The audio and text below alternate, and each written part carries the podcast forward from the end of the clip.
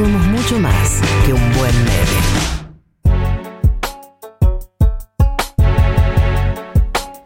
13 minutos pasaron de las 15, bajamos unos cambios, nos calmamos, nos deserotizamos, porque esta última canción tiene un erotismo en sangre muy elevado.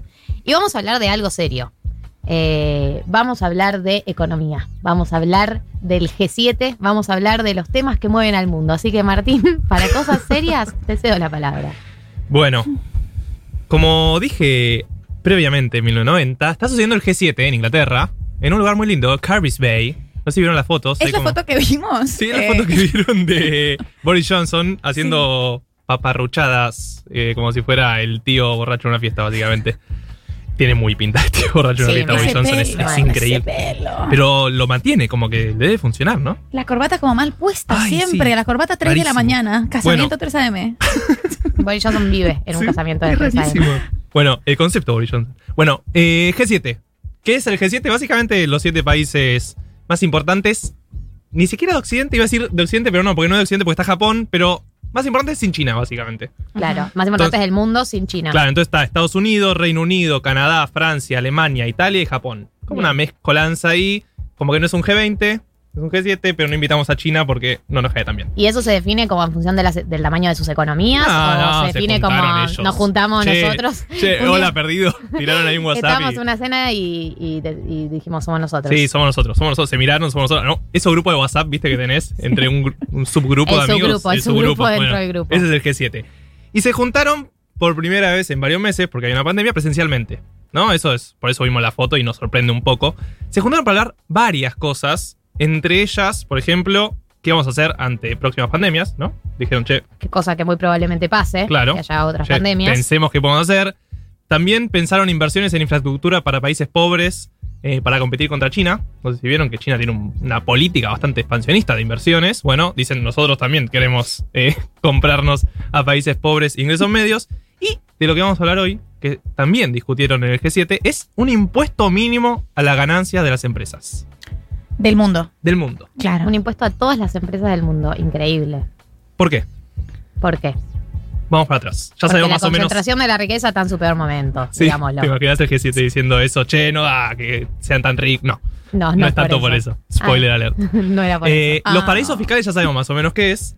Pero además de la evasión fiscal, que es cuando alguien hace algo ilegal, está la elusión fiscal. O sea, vos podés eludir pagar impuestos. Ay, necesito que profundicemos, sobre la en diferencia esa evasión y ilusión. Yo, si no pago el monotributo durante varios meses, estoy evadiendo. Porque Sí. le debo al fisco. O sea, hay un- estoy siendo ilegal. Ahora, yo puedo hacer cosas legales para no pagar tantos impuestos como debería. Ok. ¿Se entiende? Como Sí. abriste una fundación benéfica. como abrirte una fundación benéfica, como abrirte una filial en un país que paga menos impuestos y que entonces yo en realidad digo, no, yo no gané plata, ganó plata mi filial en ese país que en vez de pagar 30%, como tiene que hacer en los países más o menos serios, paga 5%. Claro. Entonces, esa, toda esa dinámica de ilusión fiscal es la que intentan desarmar desde el G7. Claro, claro, que son como mecanismos legales, pero que igual sirven para evadir. Claro, ¿por qué? Todos, casi todos sabemos que las empresas más grandes del mundo pagan pocos impuestos, eso lo sabemos. Sí, pero nos gusta negarlo cada tanto. Bueno, ¿qué pasa? Ponen mucha plata justamente en, en- en abogados, en contadores y demás para elaborar estos sistemas. Claro. Entonces, ¿qué es lo que generan? Por ejemplo, Apple, todas las fintech, todo lo que se Sí. llaman las, las economías de Silicon Valley, eh, la mayoría tiene filiales en Irlanda, en las Bahamas, en islas que son muy chiquitas, pero que tienen una economía muy grande justamente porque son paraísos fiscales o semi paraísos fiscales. Y lo que dicen es, en realidad yo no gané plata en Estados Unidos o en Europa. Mi plata la ganó la filial que está en Irlanda y que en vez de pagar, como le decía, 30% de impuestos a las ganancias de las empresas, pagan un 12%. Claro, tienen equipos legales dedicados a buscar loopholes en la norma. Como, ¿cómo podemos hacer esta trampita legal, legal? Claro, es que literal es una falla entre comillas del sistema, porque Claro. el sistema, si hace 30 años te enteraste que está pasando esto, tanta falla no es. Sí, y porque también debe ser una batalla enorme a dar, ¿no? Como todas, hay un montón de mecanismos, saben cómo manejarse. Me imagino que no debe ser fácil encarar el problema tampoco. Claro, la más común es esta que le decía yo, armarse filiales y decir, por ejemplo, que la propiedad intelectual de las empresas son de esas filiales. Entonces, si yo armo una filial en las Bahamas y digo que en realidad Apple, Estados Unidos, no tiene la patente de las Mac, sino que la tiene una empresa en las Bahamas, que no tiene ningún empleado y no tiene oficina, pero tiene la patente, Claro. todas las ganancias que yo hago en Estados Unidos, tienen que pagarle patentes a esa empresa que en realidad no, no funciona en las Bahamas, solo Bien. que paga pocos impuestos. Entonces, el G7 lo que está haciendo ahora es generar un mínimo de impuestos que tienen que pagar las empresas en todos los países. No es que lo va a imponer, sino que está empezando las negociaciones. O sea, vos no le puedes ir a, a las Bahamas y decirle tenés que tener un mínimo, sino que bueno, están Claro, empezando. porque los países tienen que estar de acuerdo en aplicarlo todos. Claro, tienen que estar de acuerdo y también va a haber algo de incentivos de Estados Unidos, decirle, mira, si vos querés que yo te compre cosas o te venda cosas, vas a tener que poner esto, ¿no? Ha pasado en otros temas eh, y en otras leyes, no es algo muy lógico, pero se viene un par de meses de negociación. Pero es importante porque el G7, como le decía, las economías más importantes de Occidente, se están poniendo de acuerdo en esto. Pregunta. Sí. El G7 toma una decisión, ¿no? Entonces dice, bueno, a mí me parece que deberían cobrarle impuesto a las, a las empresas más grandes, etcétera. Bueno, ahora mundo, aplíquelo. Cada país lo aplica a su manera. Hay una sola manera de aplicarlo. Un país puede decir no, no adherir. ¿Cómo funciona? No, no es vinculante hasta ahora. Claro. Nada es vinculante. Todo lo que está pasando son conversaciones en las cuales Pero Estados no querés Unidos. tener mal vínculo con el G7. Claro, ese es el tema. Porque son las economías más importantes del mundo. Vos querés llevarte bien con ellas. El G7, Estados Unidos llevó esta propuesta, los países, en realidad Estados Unidos propuso más 20%, los países lo bajaron al 15%, cerraron en 15%. Ahora, del G7 va a ir a la OCDE. O sea, si saben que ese es un organismo de 38 países, entre los cuales está Colombia. De De lo más. Sí. De lo- se supone los países. Alguien eh, dijo, mi país. es como otro grupo que no es el G20, pero Sí. es la OCDE. Es como que estás ahí. También los países más ricos del mundo, la Argentina no está, pero que tiene muchas estadísticas y muchas como políticas desarrollo de políticas públicas conjuntas, ¿no? Entonces va a llevarlo a la OCDE y al G20, que en Claro. el G20 sí está la Argentina. Claro. Entonces ahí se va a discutir. Después la idea seguramente es que pase de ahí a la ONU, ¿sí? Y que la ONU saque alguno de esos Y de ahí comunicados. al que- MAT. claro.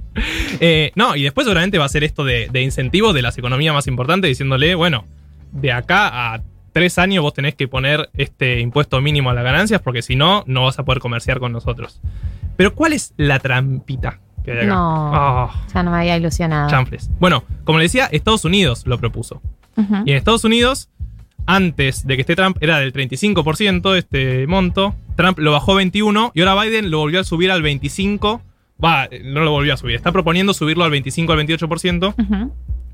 justamente para recaudar más plata, ¿no? Claro. Porque estamos en crisis y hay que recaudar plata. La trampita es que el impuesto mínimo que van a poner es del 15%.